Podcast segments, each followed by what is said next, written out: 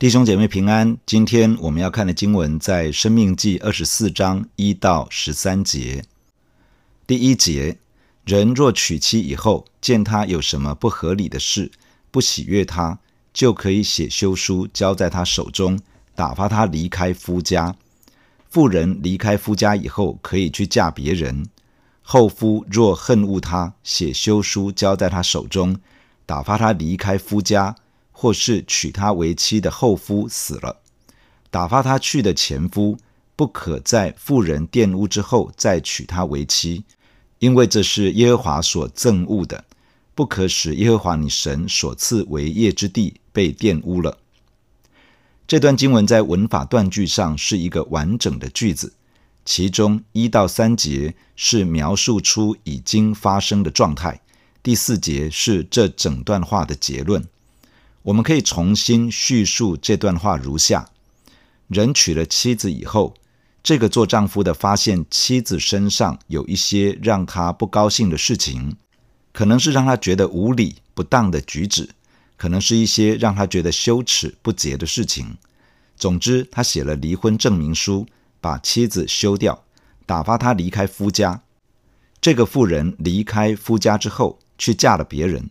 而如果这个妇人后来的丈夫转而恨恶她、讨厌她，并且写了离婚证明书给她，打发她离开夫家，或者娶她的这个后来的丈夫死了，那么把这个妇人休掉的那个前面的丈夫，不可以在这个妇人被玷污、被侮辱之后，又把她娶回去做妻子，因为这样的事情是耶和华神所憎恶的。若是这样做，是将神赏赐给以色列人作为产业的土地污秽了。这整段话的重点不是在允许离婚，而是在一个人以玷污为名将妻子离掉之后，不可以用任何的理由复婚，再把对方娶回去。在这里说，就可以写休书交在他的手上。原来的意思是写了休书交在他手中。并没有“就可以”这三个字，这只是描述发生了离婚的事情，而不是允许或者鼓励离婚。在这里提到不合理的事，原来的文字有裸露、羞辱、不洁的意思。因为没有具体的指出是什么样的事情，所以衍生出不同的看法。到了主耶稣的时代，有两个法利赛人的学派，一个是撒买学派。主张这里的意思是犯奸淫，另外一个是西列学派，主张这里是指让丈夫不喜悦的所有的理由，例如没有好好待在家里，不够节俭，让丈夫没面子等等。然而这里应该不是指犯了奸淫的事，因为若是犯奸淫，会直接用石头打死，而不会把它休掉。在这里说不可在妇人玷污之后。玷污原来的意思是被玷污、被侮辱，表示这个做妻子的可能是无辜的，是被迫承认自己不洁净。打发他离开夫家的这个前夫，既然说他是不洁净，而提出了离婚，就没有理由跟这个妇人恢复婚姻，因为这是自相矛盾的。神对于婚姻的心意是一男一女、一夫一妻，二人一体。一生一世，在马拉基书的第二章这样说：耶和华以色列的神说，休妻的事和以强暴待妻的人，都是我所恨恶的。所以当谨守你们的心，不可行诡诈。这是万军之耶和华说的。离婚并不是神的心意，恶待自己的妻子或者说配偶，也是神极其不喜悦的事情。神重视婚姻的关系。神的心意是要人学习倚靠神去经营婚姻，成为一个美好的关系。在主耶稣的时代，有法利赛人前来试探他，用生命记的这段经文来问耶稣说：“人无论什么缘故都可以休妻吗？”很明显的，当时代已经有人用生命记的这段经文作为离婚的依据。主耶稣把神起初的心意与计划指出来。主耶稣说：“那起初造人的是造男造女，并且说，因此人要离开父母，与妻子联合，二人成为一体。这经你们没有念过吗？既然如此，夫妻不再是两个人，乃是一体的了。所以神配合的人不可以分开。法利赛人听了之后，直问耶稣说：“这样，摩西为什么吩咐给妻子休书，就可以休她呢？”主耶稣指出，摩西因为你们的心硬，所以许你们休妻，但起初并不是这样。把《生命记》这段经文作为圣经同意离婚，是因为人的心硬，自己所做出来的解释，这根本不是圣经说的。进入婚姻，二人要成为一体，一定会面对很多挑战与困难。然而，真正的挑战是舍己。在婚姻中，讲求的是舍己，而不是满足自己。重要的是放下自我，而不是膨胀自我。倚靠着神的恩典与帮助，放下自我，谦卑舍己，就能够在婚姻关系中渐渐进入佳境，享受上帝透过婚姻所要赏赐下来的祝福。第五节，新娶妻之人不可从军出征，也不可托他办理什么公事，可以在家清闲一年，使他所娶的妻快活。在这节经文描述了新婚之人不可以征召他入伍从军，也不可以交付他责任去办理公共事务。新婚之人可以在家里一年的时间享受新婚生活，经营夫妻关系，也可以为生养儿女做预备。这里所说的，应该不是让新婚之人闲闲没事，整天腻在一起，而是让他们可以有经常相处的时间，经营一个新成立的家庭。入伍从军、办理公务，需要离家外出。律法特别规定，不可以把这些事情加在新婚之人身上。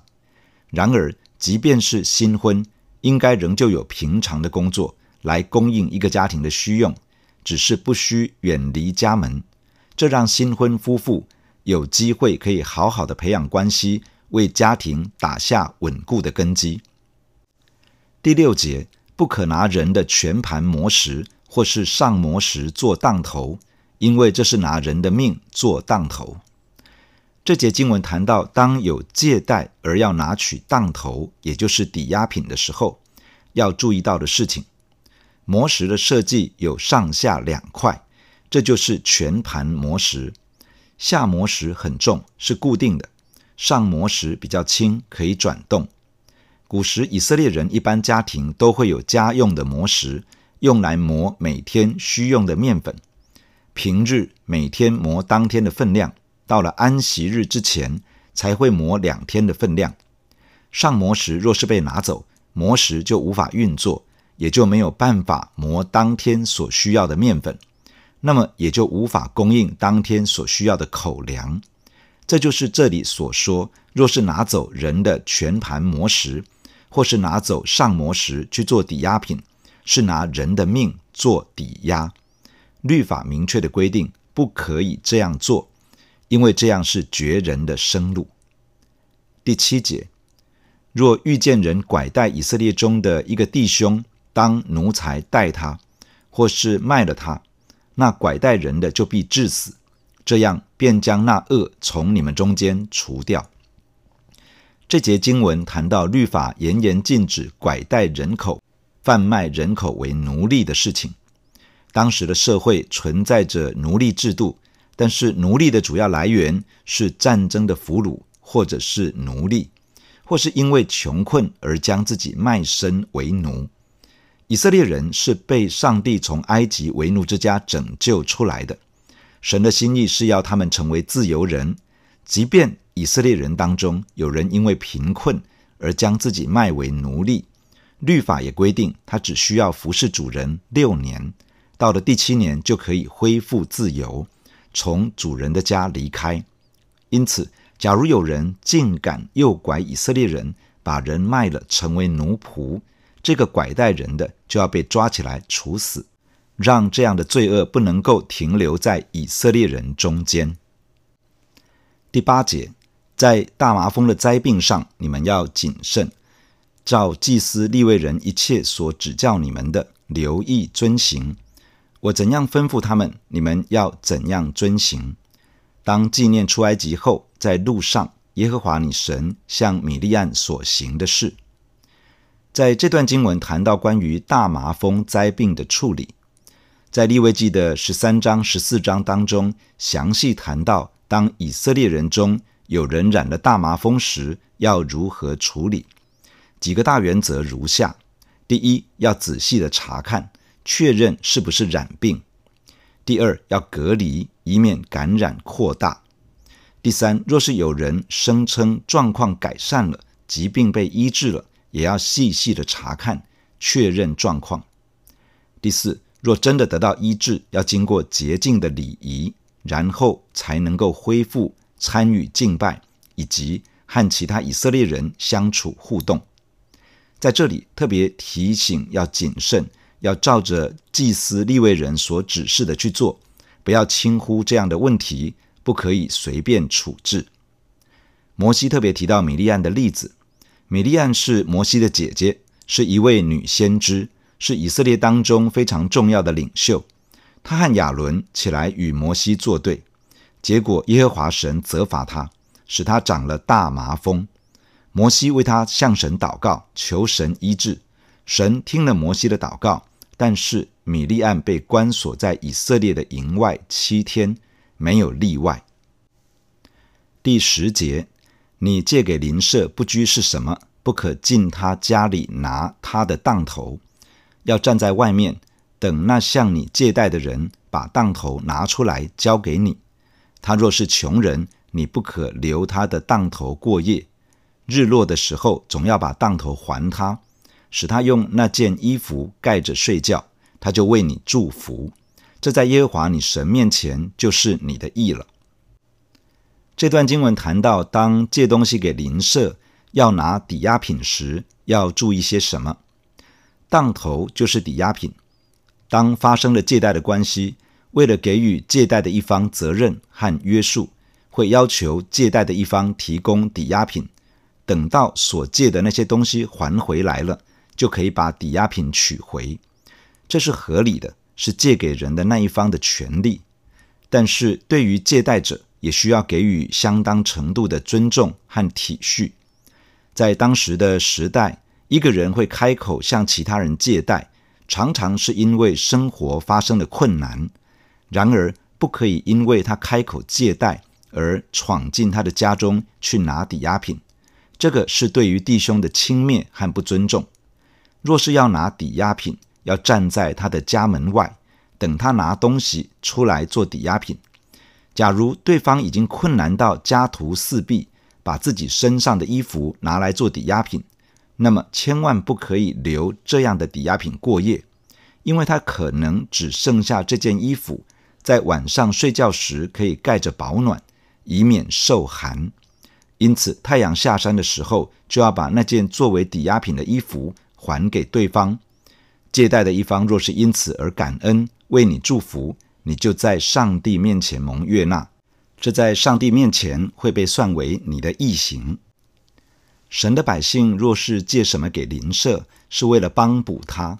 因此，圣经教导说，不可向弟兄收取利息，以免加重了贫困者的重担。然而，一个人会落入贫困之中，一定是有一些地方需要改变与调整。因此，真正的帮助不是让贫困者不需要负上责任与努力的白给，因为白给很容易助长人里面的惰性，把所得到的帮助视为理所当然，而他也会失去一个学到功课的机会。有借有还，或者是收取抵押品。让借贷者产生责任感是一个可行的做法。然而，律法中也对于深陷困难中的人有恩典与怜悯，就是每七年一次的豁免年，在这一年要免除所有的债务，让在困难之中的人可以从债务中得到自由，重新开始新的生活。在腓立比书第一章这样说：“我所祷告的，就是要你们的爱心。”在知识和各样见识上多而又多，使你们能分别是非，做诚实无过的人，直到基督的日子，并靠着耶稣基督结满了仁义的果子，叫荣耀称赞归于神。我们需要学习彼此相爱，学习活出神的爱。我们也需要神的智慧，让人从我们所提供的帮助中得到真正的成长，让我们所提供的爱心与帮助能够使人真正的认识赏赐恩典的源头是上帝自己，而学会自己与上帝建立真实而美好的关系，依靠上帝加添力量而刚强起来。并且把所有的感谢、所有的荣耀归给赏赐各样恩典的神。弟兄姐妹，让我们一起在神的面前来祷告。感谢亲爱的天父，透过今天的经文来对我们说话。亲爱的主，我们感谢你，让每一个神的儿女可以因着耶稣基督，在主的里面成为一家人。谢谢你使我们成为神的儿女，我们一同在上帝的家中。